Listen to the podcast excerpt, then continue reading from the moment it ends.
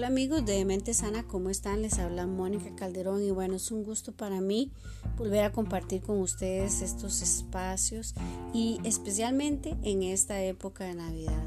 He decidido hacer este podcast llamado La Navidad para aquellos que han perdido un ser querido, eh, ya sea por ruptura, por duelo, por divorcio o por el fallecimiento. Sé que sin duda este año va a ser un año diferente y que es un año que no es como los anteriores. Las luces de los árboles de Navidad crean nostalgia y antes creaban ilusión y alegría. Las carcajadas de la gente se han vuelto como ecos distantes. Los regalos dejaron de ser tan importantes y las noches se llenan de silencio, porque ya no está ese ser querido, sea como haya sido. Él tal vez o ella tal vez ha partido con Dios, o bien ya se acabó el vínculo que antes había. No es fácil para ti.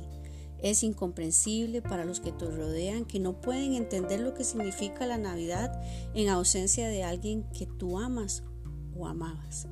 Solo tú sabes lo que se siente por dentro y cómo te gustaría lidiar con esa ausencia a la cual los demás quieren llenar con luces y adornos de felicidad cuando tú por dentro no te sientes de esa manera. ¿Es posible sentirse así en Navidad? Es totalmente posible y válido. Es algo que nadie puede juzgar, que nadie puede interpretar y que nadie puede forzarte a cambiar. Las primeras veces en ausencia de ese ser querido son parte del duelo. La primera Navidad, el primer año, el primer 14 de febrero o cualquier otra fecha importante va a ser diferente para ti. Y lo entiendo. No es fácil y si lo vives, esto será parte de tu duelo es doloroso, pero es sano. Otros podrían irse a refugiar en vicios, en alcohol, en juego, en sexo, para aliviar el dolor. Pero esto no va a volver al ser amado. Lo único que hace es empeorar las sensaciones de vacío y soledad que puedes llegar a sentir. Si has terminado, por ejemplo, tu relación de pareja este año y sientes que se te acabó la vida, podría ser válido aunque no es real. Tu vida debe continuar sin esa persona. Tu vida tiene que seguir siendo aún en la ausencia de alguien que si lo piensas bien hace mucho tiempo ya se había ido. Solo que ahora es evidente. Reconocerlo es lo que nos duele. Pero piensa, ¿hace cuánto tiempo esa persona se había ido ya? Se fue del vínculo, del compromiso, de la fidelidad, del respeto, de la bondad que podía ofrecerte. Ahora se fue físicamente de tu espacio y eso es lo real. Ya no está en tu vida, mas tu vida debe continuar. Tal vez tú estás aquí lamentándolo todo y esa persona está con alguien más. No te digo que porque él o ella te superó o está rehaciendo su vida, debes hacer lo mismo. Lo que digo es que no pierdas tu energía lamentando algo que ya no es para ti, al menos en este momento. Piensa en lo que es verdadero, en lo que es real. Y lo real es que esa persona no está contigo, que ha decidido alejarse y ahora está en otra página de su vida. Tú también pasa la página, pero de forma consciente, no tapando el dolor de la pérdida, sino sufriéndola porque es así como sanas. Negar una herida emocional no la va a curar. Lo que la cura es reconocerla y sentir lo que tengas que sentir estando presente en tu aquí y ahora. Si has perdido un familiar porque ha fallecido, tienes una pérdida también importante, solo que esta persona se ha ido de forma permanente. La muerte nos la arranca en la presencia física, pero eh, no, no lo que sentimos acerca de ellos. Los recuerdos son los aliados para que esto no suceda. Pero ¿qué es lo que estás recordando? ¿Los buenos momentos o los momentos más duros antes de su partida? Recuerda lo bonito, las sonrisas, sus bromas, sus chascos, sus caricias. Recuerda cosas que te hagan volver a sentir en medio de la ausencia de este ser amado que todavía está en tu corazón y que nadie tiene el derecho de arrancar de allí, de tu corazón. Es ahí donde también puedes expresar todas las formas de tu duelo y vivirlo de forma consciente, evocando todo lo que tu alma necesite evocar para conectar con tus emociones reales y trascenderlas. Sé que es difícil, lo es, pero no te presiones. Tómate el tiempo que necesites para asimilarlo. Solo tú sabes cómo procesas todo lo que sientes. Aunque también debes ser consciente que retenerlo no te lo dará de nuevo y tu duelo podría volverse patológico y eso sí es de cuidado. Sé genuino, sé genuina con la forma en la que te sientes. Que nadie trate de cambiar lo que estás pasando en este momento. Si es lo que quieres sentir, si es lo que quieres vivir, date el chance de experimentarlo. Ahora, todo tiene un equilibrio, tanto mental, emocional y hasta espiritual. No te quedes postrado cuando sea tiempo de levantarte. Me gusta un ejemplo bíblico que, que habla acerca de la muerte y también de lo que hizo esta persona cuando eh, no pudo cambiar esta circunstancia. Y es el ejemplo que se encuentra en Samuel y habla sobre la muerte del hijo de David. El texto dice, ¿ha muerto el niño? Sí ha muerto, le respondieron. Entonces David se levantó del suelo y enseguida se bañó y se perfumó. Luego se vistió y fue a la casa del Señor para adorar. Después regresó al palacio, pidió que le sirvieran alimentos y comió. ¿Ha muerto alguien para ti? Es justo pasar un tiempo en duelo, mucho tiempo en duelo, pero eh, debes entender que llegará el momento donde tu vida debe continuar porque tú sigues vivo. Así como David se levantó, se bañó, se perfumó, se vistió, adoró y luego comió, el duelo de David, que llevaba siete días postrado en el suelo tratando de interceder para que su hijo no muriera, no pudo parar esa realidad y el niño murió. Hay un tiempo para vivir esa etapa previa a la pérdida en algunas ocasiones. En otras, las noticias llegan de forma inesperada y es aún más difícil asimilar el impacto que deja en una persona, aunque todas las pérdidas son estimables. Lo que quiero decirte es que vendrán tiempos diferentes para ti, que poco a poco vas a ir asimilando lo sucedido y es normal que se cumplan las etapas del duelo en tu vida. La primera es la negación, donde es difícil creer lo que ha pasado. Uno está como en shock, no quiere entender lo que ha sucedido, no lo puede eh, asimilar.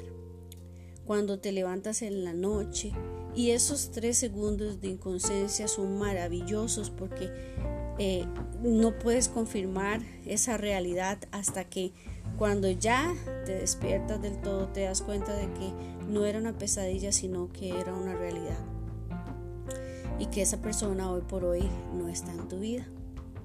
Ha sido una pérdida real, sea como haya sido, por una ruptura, por una muerte, se siente mal reconocer que es la verdad. Luego viene una etapa de ira donde uno puede tender a echarse la culpa de las cosas, de lo que no hizo o de las cosas eh, que puede culpar al otro.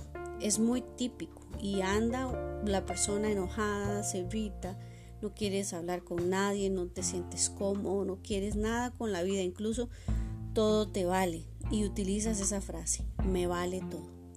Seguido a esta etapa está la aceptación cuando te das cuenta de que por más ira, cólera, enojo, desquite que tengas, nada de eso va a cambiar la realidad y, con eso inicias esta etapa donde estás más consciente de lo que ha pasado, de la pérdida, del daño, de la ausencia y de todo lo demás.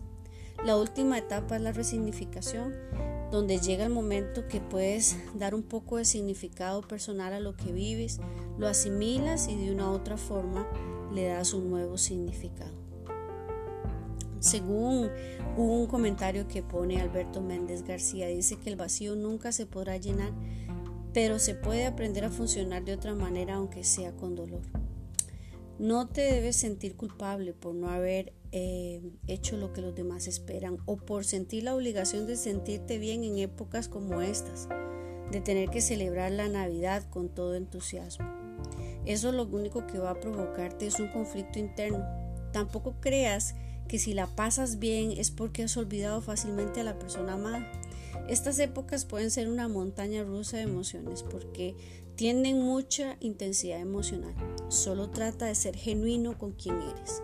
Es bueno que sepas que debe haber un tiempo para el duelo y que es variable, que podría durar de uno o dos años y que es parte de asimilar la pérdida, para llorar, para reorganizarse, para eh, sentirse de una vez eh, funcional en la vida que antes tenías.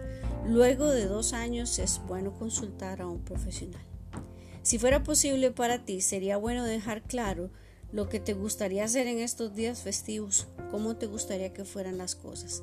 Si quieres o no una actividad, si quieres un momento de reflexión para traer a memoria al ser querido, si no quieres que haya nada, eso debe estar claro entre tus familiares y tú para no tener conflictos innecesarios. Si quieres estar solo, es válido. Si quieres eh, tener compañía, pues yo, yo pensaría que es mucho mejor. No necesariamente que estas personas estén en todo tu espacio vital, pero sí que sepas que puedes acompañarte de ellos en cualquier cosa que necesites.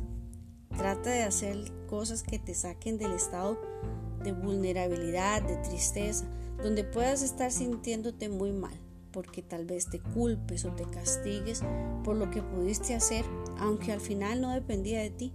Ahora, no caigas en activismos, o sea, en hacer cosas para tapar el dolor, porque recuerda que el duelo toma tiempo y que no debe taparse, debe vivirse. Busca hacer actividades al aire libre, conoce nuevos lugares, sal de paseo y lleva tu cerebro a nuevas experiencias, más que todo para los beneficios a nivel neuroquímico que esto genera y que se dan, por ejemplo, cuando hacemos actividad física. Cuida mucho el consumo de sustancias, por ejemplo, drogas, alcohol, para tratar de tapar esa herida o para no, no estar viviendo esta realidad.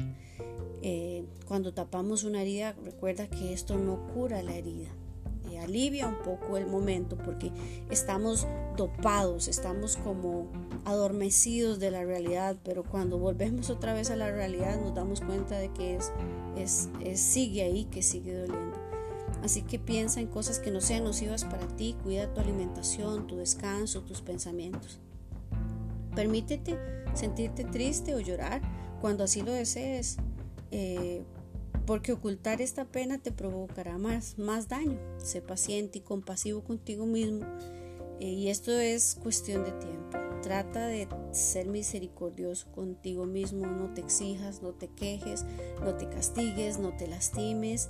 Trata de superar lo más noble posible la pérdida. Encuentra a alguien con quien abrir tu corazón y contar lo que sientes. Es bueno tener una persona que te escuche y que te dé apoyo y ánimo en esta etapa de tu vida. También porque, eh, como te mencioné, hay muchos cambios de humor. Finalmente, vive un día a la vez, tómate tu tiempo, expresa lo que piensas y conócete desde lo más profundo de tu propia experiencia de duelo, que tal vez nadie comprenda o nadie te comprenda tan profundamente como tú te puedes comprender. La idea es que te sientas mejor eh, a su tiempo.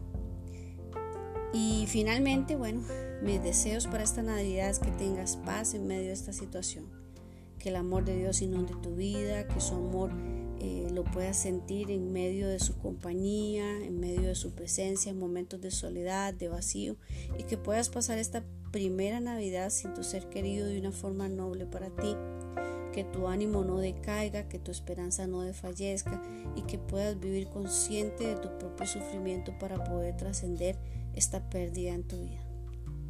Concéntrate en lo que sí tienes, en lo que puedes disfrutar hoy, en, las cosas con las que sí cuentas. Haz un espacio importante para aquellas personas que se han ido y quieres conservar en tu corazón o saca de tu corazón aquellas personas que no merecen un espacio en él debido a lo que ellos eligieron o donde eligieron estar hoy día.